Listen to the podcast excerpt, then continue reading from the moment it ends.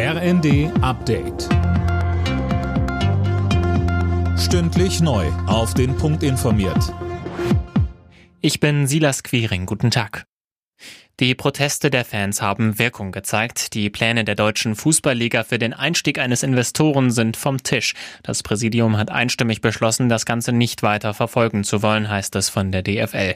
Den Beschluss vom Dezember auf Investorensuche zu gehen, hatten Fans immer wieder stark kritisiert. In den Stadien gab es immer wieder Protestaktionen, unter anderem mit Tennisbällen. Das hatte zu teils langen Spielunterbrechungen geführt.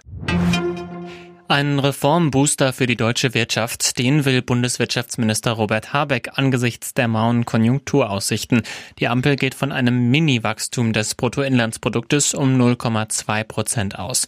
Helfen könnte das Wachstumschancengesetz, das hängt aber weiter im Vermittlungsausschuss fest, weil die Union blockiert. Habeck sagt dazu, es macht ja wenig Sinn, darüber zu fabulieren, welche Impulse man der deutschen Wirtschaft geben kann, bei der nicht gedeckten Finanzierung und dann das, was man gegenfinanzieren kann, aufzuhalten. Die deutsche Wirtschaft hat sich ja sehr klar positioniert. Ist ja nicht so häufig, dass die Wirtschaftsverbände die Union auffordern, mal einen Weg frei zu machen. Das haben sie aber hier sehr klar getan. Das Rauszögern schadet dem Standort.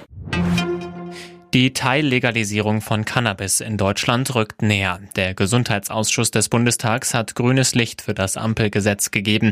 Es wurden auch noch mal einige Regelungen angepasst. So sind beispielsweise zu Hause beim Eigenanbau 50 Gramm erlaubt und nicht nur 25.